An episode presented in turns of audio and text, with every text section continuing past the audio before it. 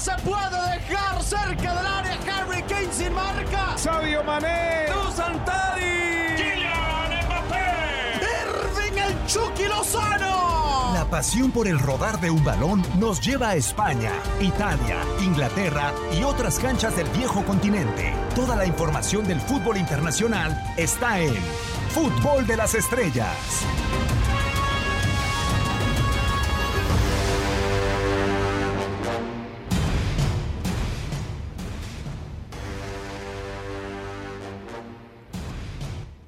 ¿Qué tal? ¿Cómo están? Un eh, gustazo saludarlos en este podcast de Fútbol de las Estrellas, ya con una lágrima rodando por mi mejilla porque hemos vuelto a nuestra realidad, desafortunadamente.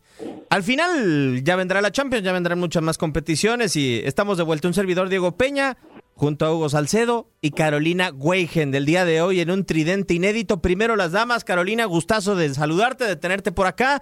Ya nos había tocado en programación regular, pero yo creo que me voy a tener que dar a la tarea de buscar podcast por podcast, a ver si ya te había tocado. ¿Cómo andas, Caro? Un placer saludarte.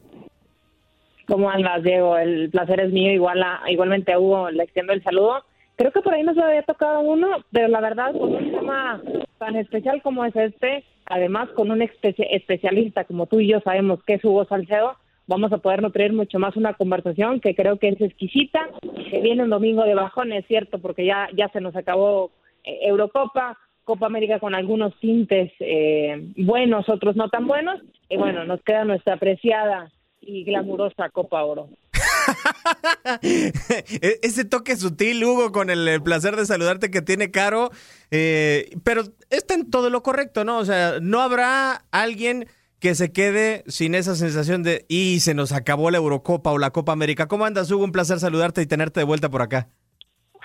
Muy bien, Diego, igualmente con el gusto de saludarte a Caro y a todos los amigos que nos acompañan. Es que es inevitable, si tienes un nivel de competencia, un espectáculo tan grande como el que te ofreció la Eurocopa y posteriormente en la tarde veía los partidos de Copa América que aunque no tenían gente, pues sí tenían algunas grandes figuras y después de eso pasas a la Copa Oro, pues es inevitable. No vamos a, desme- a- desmerecer el fútbol que tenemos en esta región, pero pues evidentemente que es menor en todos los sentidos, más allá de que se desarrolle con público en todos los escenarios. Fuimos de lo más alto que fue la Eurocopa, pasamos por la Copa América y ahora pues el nivel de competitividad que te ofrece esta área de la CONCACAF sí es menor, así es que pues vamos a extrañar sin duda todos esos días que vivimos de fútbol, sobre todo en el viejo continente. Sí, a ver, vamos a ser un poquito sarcásticos. Eh, espero que no me chispen por esta declaración y, y que, y que no escuchen el podcast de Fútbol de las Estrellas. Caro, ¿habrá algún contendiente al balón de oro en la Copa Oro? Híjole, difícil, ¿eh? Y, y el que le podía, creo que yo, competir por ahí, se lastimó y estaba en Canadá. Yo, yo creo que es el que más le alcanzaría, a lo mejor también por ahí el Chucky, pero no, estamos hablando de, de- tendrían que estar estos jugadores en el del 20 para, para abajo. Eh, otro, se, Creo que todavía lo- los puedan arropar, ¿eh? otro se quedó en Londres, que fue finalista de Champions, Hugo. Exactamente. Sí, por supuesto, Christian Pulisic, que tiene un nivel sensacional para el área de la CONCACAF, al igual por supuesto que Fonsi Davis, al igual por supuesto que el Chucky Lozano, pero si ese nivel lo proyectamos a lo que tienen, a lo que ofrecen los jugadores que van a contender por el balón de oro, pues sí debemos de ser muy claros, no están ni cerca de lo que Cristiano Ronaldo, de lo que Lionel Messi, de lo que Lukaku o el que usted me diga en esa lista de las grandes figuras del fútbol mundial nos han ofrecido a lo largo de lo que va del año y seguramente con lo que nos van a ofrecer en la segunda mitad de este 2021. Sí, seguro. Y bueno, entonces ya damos por hecho, o, parece que está decidido el balón de oro, si nos vamos a como lo han eh, decidido anteriormente, porque hay que recordar que es un premio que France Football no entregó la temporada pasada por el tema de la, de la pandemia. Caro, eh, una cifra inalcanzable, yo creo que para cualquier ser humano, porque ahora sí estoy más que convencido que Messi es de otro mundo, pero eh, lo de la conquista de la Copa América en Brasil le tiene garantizado prácticamente su séptimo balón de oro a Lionel Messi tendremos sus matices porque yo creo, salvo tu mejor opinión, yo arrancaba esta temporada viendo a Leonel Messi y decía, híjole, dudo que gane algo, Leonel. ¿Y qué manera de cerrarla por parte del argentino? Sí, a ver, si bien es cierto es que no empieza del todo bien eh, el Barcelona, creo que va mejorando con el paso de las jornadas. Mucho mejor, hasta por ahí de la jornada 36, si no me equivoco, 35, todavía era contendiente al título esperando algunos resultados, en algún momento tuvo eh, en sus manos poder llevarse la liga, pero bueno, las actuaciones colectivas no fueron lo que esperaron, también creo que la dirección técnica de Kuman no fue lo que, lo que esperaba, viene un, una reconstrucción importante, pero creo que Lionel Messi cumplió, cumplió bastante bien, eh, solamente pudo ganar por ahí la Copa del Rey, que creo que fue eh, de su mano, también de la mano de Griezmann, de Dembélé, de Pedri, de algunos jugadores que creo que estuvieron a la altura de la competición y también de la institución, pero si bien es cierto que, que pensamos que venía el declive y, no fue así, la, la, realidad es que no fue así, fueron, eh, extraordinarios números los que compartió en la liga, por ahí eh, goleador, asistente, bueno, de todo hizo Lionel Messi, pensamos en algún momento, yo pensé que, que Luis Suárez podía ser una competencia, en algunas jornadas lo intentó, no fue así. Gerard Moreno también tuvo un, una espectacular, una espectacular eh, temporada con el Villarreal, tampoco le alcanza el Villarreal, le alcanza para la Europa League, pero sí que sí coincido, eh, al menos en, en, lo que tú platicas, ¿no? Creo que el haber ganado este esta Copa América en el Maracaná contra Brasil y contra una, creo, de las mejores Brasiles eh, por los últimos que te gustan cinco o seis años, creo yo, desde mi punto de vista, ya me corregirá Hugo, que es el que más le sabe en este tema, tiene mucho mérito, con un Neymar inspirado, con un Neymar que, que tomó la batuta de ese Brasil, que lo llevó hasta la final, y ganarle una Copa América en Brasil, a Brasil, aún y que no haya gente y, y público, tiene mucho su mérito y más esta Argentina que, que lo decíamos y lo platicábamos, Hugo, tú te recordarás cuando te preguntaba, ¿le podrá alcanzar a Argentina para ganarle? Y tú me decías, bueno, tendrá que apelar a la lucha, a las ganas, a la camiseta, porque por fútbol no la alcanzó. Al parecer apeló. Y durante todo ese torneo vimos una extraordinaria, eh, una, perdón, una Argentina de menos a más. Creo que no tuvo el la mejor final, pero lo que quería conseguir era poder levantar ese título tan ansiado para Argentina y para Lionel Messi. Sí, eh, yo coincido con, con Caro Hugo.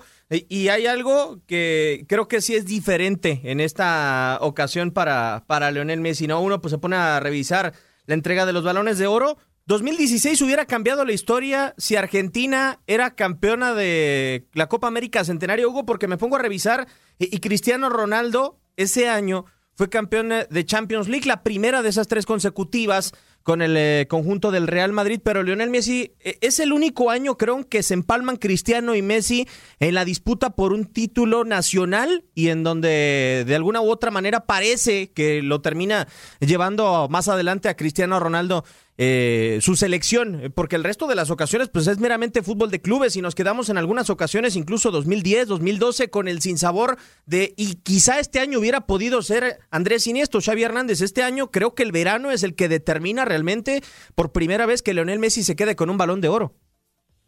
Mira, la verdad es que es que en ese sentido la historia, por lo menos la historia reciente, los últimos 10, 12 años de la entrega del balón de oro, pues despierta muchas dudas acerca de cuál es el peso específico que tiene tanto los torneos de clubes como los torneos de selecciones.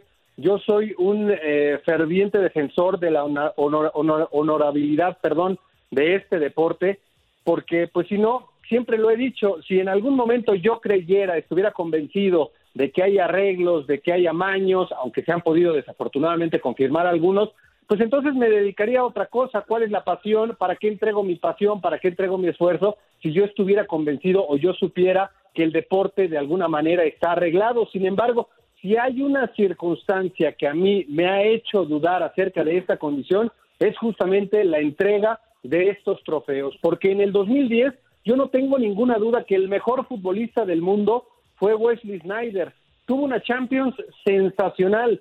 Fue campeón con el Inter de Milán Después en el Mundial también tuvo un rendimiento espectacular que no le alcanzó para el título, pero sí para llevar a su selección al partido por la definición. Para mí, en el año futbolístico, sin duda Snyder fue el mejor. Si no se lo dabas a Snyder porque en algún momento considerabas que el peso del título en el Mundial era lo más relevante, entonces definitivamente tendría que haber sido Andrés Iniesta, que con club tuvo una buena temporada, no fue la mejor, pero sí tuvo una muy buena temporada. Con la selección termina consiguiendo el gol que le permite a la selección de España levantar su primer Copa del Mundo y no se lo dieron a Snyder, no se lo dieron a Andrés Iniesta y se lo terminan dando a Lionel Messi. Entonces, ahí es donde a mí, sin duda, me hace dudar.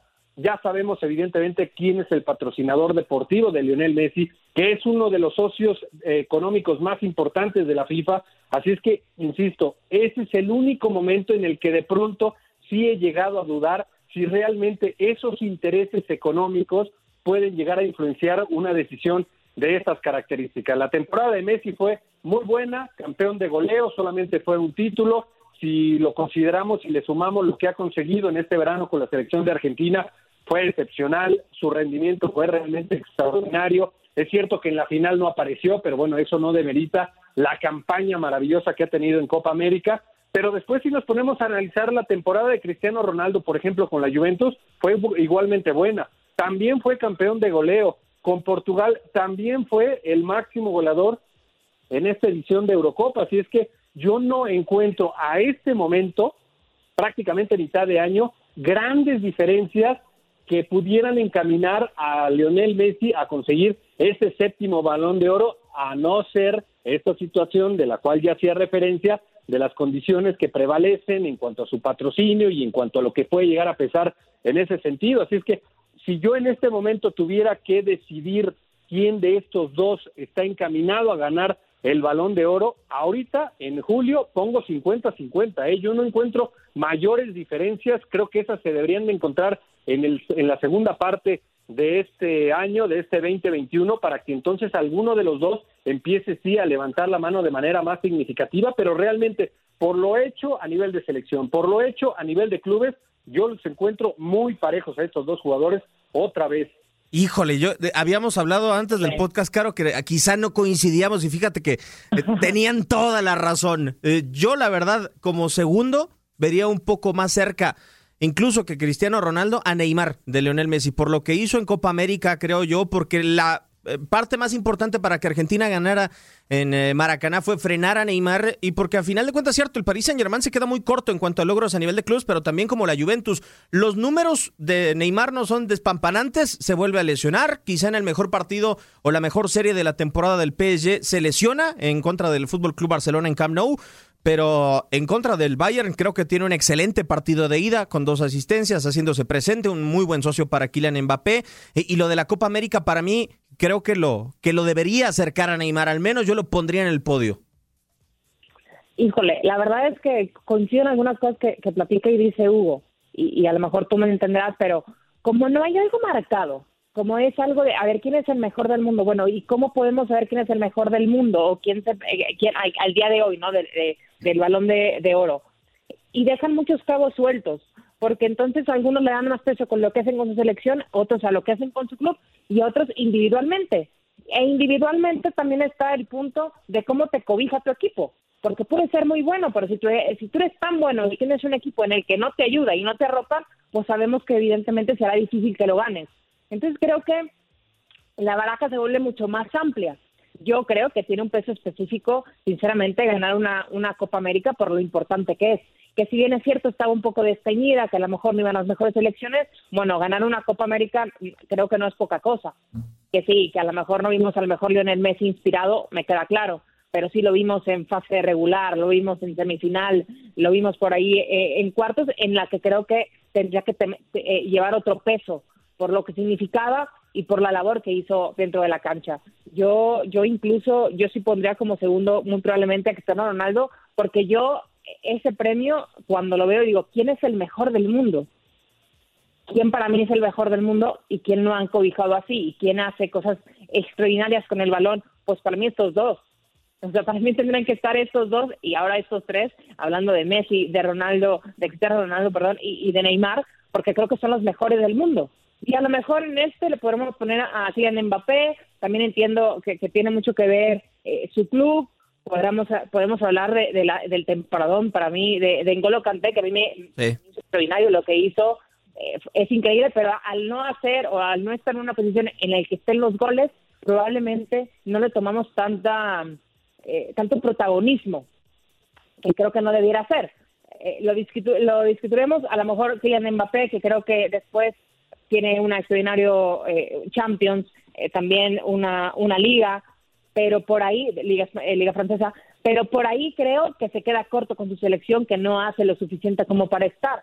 Otro de los que podríamos hablar sería eh, por ahí eh, Harry Kane. Sí. De haber levantado, creo que eh, la Eurocopa, estaríamos hablando de otra cosa. De, de, lo que podría culminar. Entonces creo que el peso específico por ganar una Copa América al día de hoy creo que, que es bastante. Hacerlo tus 34 años, si no estoy mal, ganar una, seguir siendo de élite a los 34 años, creo que tiene mucho, mucho, eh, tiene que ver. No, y además, a ver, yo tengo ahora con esto que dice Caro Hugo, tengo dos pensamientos. El peor arropado de los eh, tres que hemos mencionado, es decir, eh, de Messi, de Neymar y de Cristiano Ronaldo, tanto a nivel de clubes como selección, yo pienso que es Lionel porque fue una temporada en donde el Fútbol Club Barcelona tuvo que renovar a su plantel, donde Ansu Fati era la mejor apuesta en la parte delantera, donde Antoine Griezmann tuvo azul y buenas noches en el conjunto de la ciudad condal, creo que era el más constante en la ofensiva de la escuadra catalana junto con lo poquito que nos regalaba Ousmane Dembélé. Eh, Pedri fue quizá también uno de los mejores socios de Messi, pero no debemos de olvidar que es un chavo realmente. Y lo comparamos a nivel de clubes con la, con la Juve. Y en la Juve está Ramsey, está Adrián Rabiot, aparece también Dybala, Álvaro Morato. O sea, futbolistas que ya tienen mucho más madurez que el resto del eh, plantel del Fútbol Club Barcelona. ¿Y qué decimos del Paris Saint Germain? Y en selección de Argentina, bueno, ya lo decías tú el día de ayer en línea de cuatro, también lo decías en Fútbol Club con nosotros en, eh, en tu DN Radio. O sea, Nico González, el Papu Gómez, o sea, sí, el Papu Gómez que nos ha gustado del Atalante, que nos ha enamorado y que hemos esperado grandes cosas del Sevilla, pero un futbolista ya experimentado. Creo que Messi de los tres es el peor arropado. Y, además creo que este es el balón de oro, podría ser el balón de oro más mortal de los últimos años. ¿A qué me refiero? Sacas a Messi y después entregárselo a alguien es muy complicado. O sea, todos los nombres que dijo Caro, yo coincido con ella, pero son un mundo de nombres, como los de antes, como los que ganó Pavel Nedved, Shevchenko. Eh, esta baraja de futbolistas, un Michael Owen que en 2001 no ganó ningún título colectivo y que terminó ganando el balón de oro. Yo lo veo así. Sí, totalmente. Acerca de lo que señalas de la selección de Argentina, es que está muy claro. Hace algunas campañas, hace algunos años, incluso esos mundiales sobre todo, el del 2002, donde fracasaron de manera contundente los jugadores que tenía la ofensiva, los grandes nombres que de inmediato sabíamos dónde juega, de dónde viene, cuáles son sus características, qué es lo que le puede ofrecer al seleccionado. Y ahora hay algunos jugadores que realmente para el común del aficionado ni siquiera lograrían ubicar en dónde juegan, el caso de Nicolás González, el caso de Nahuel Molina, y algunos otros como Gonzalo Montiel, a lo mejor un poquito más, por lo menos en nuestro continente, sobre todo por la relevancia que tuvo en esa Copa Libertadores que le terminan ganando al equipo de Boca. Así es que en ese sentido sí le damos todavía más mérito a lo, a lo que consiguió la selección de Argentina, al peso específico que tuvo Lionel Messi en este logro, en volver a levantar la Copa América, situación que no sucedía desde 1993. Pero después, también reforzando un poco el comentario que hacía Caro acerca de lo subjetivo que puede ser este trofeo, la entrega de este balón de oro y en algún momento lo injusto, no creo sinceramente que en este momento tenga un mínimo siquiera porcentaje de posibilidades de aparecer, ya no digamos de ganarlo, de aparecer en una terna Jorginho. Y fue figura y campeón de la Champions con el conjunto del Chelsea figura y campeón de la Eurocopa con la selección de Italia, a pesar de que pues algunos acordarán que termina fallando el penal, pero no quite, no quitemos la temporada sensacional que tuvo a nivel de clubes y también a nivel de selección. ¿Ustedes creen sinceramente que Jorginho tiene una mínima posibilidad de aparecer como mínimo en la terna? Desde luego que no. Entonces, ahí está la confirmación de lo injusto que puede llegar a ser este trofeo y de cómo se concentran en los reflectores que generan los goles, las situaciones en ofensiva, qué difícil es que aparezca un jugador, mucho más difícil que lo gane, así es que pues este tipo de trofeos van a despertar siempre esa enorme polémica. Yo siempre también he señalado que si lo gana Cristiano y lo gana Messi, va a ser justo, porque los dos jugadores en el año que esté al día de hoy, 2021, y recordando que su primera aparición en una terna fue en el 2007. Esta vigencia espectacular que hemos visto en estos dos grandes fenómenos del fútbol, yo sinceramente no creo que se vuelva a presentar. No, yo tampoco. Años, no, coincido, ¿eh? alto, levantando la mano, creo que sí no lo vamos a volver a ver en la historia del fútbol mundial, de verdad, destacar si gana uno, si gana el otro, no importa, siempre será justo porque de verdad la calidad que tienen, la vigencia y además otra circunstancia que de pronto no le damos tanta relevancia, pero que hoy sin duda que la tiene, cómo han logrado ir sobrellevando sus carreras deportivas sin escándalos de por medio. De verdad que para el futbolista hoy en día estar alejado de los escándalos con las redes sociales, con la prontitud que tiene una fotografía o un mal momento que te pueden llegar a captar en donde sea y cuando sea, de verdad es otra de las circunstancias que para mí es digna de destacarle a estos dos grandes fenómenos. Pongámosle un poquito de, picante al asunto. En algún momento, Caro, France Football hizo un estudio, lo recordarás posiblemente, en donde decía cuántos balones de oro hubiera ganado Pelé y Diego Armando Maradona, que no estaban en la discusión anterior, porque se entregaba solamente a futbolistas europeos. El estudio dice que siete balones de oro para Pelé eh, es una cifra que estaría igualando a Lionel Messi en eh, esta ocasión. ¿Cuánto representa para la carrera de Messi el, balón de oro? Más allá de los títulos colectivos, porque creo que eh, cuando llegó a los cuatro tan legendarios de Johan Cruyff, de diferentes futbolistas, dijimos, esto no se va a repetir jamás, pero ¿cuánto ha representado para la carrera de Lionel Messi el balón de oro? No, a ver, yo creo que bastante. Y me quedo con lo que dice Hugo, la palabra subjetivo, es subjetivo todo el balón de oro, porque para ti un gusto va a ser diferente a mi gusto, ¿sabes? Y por lo que ha hecho Pelea es extraordinario, pero es otra época, es otro fútbol, es otro ritmo, es completamente diferente.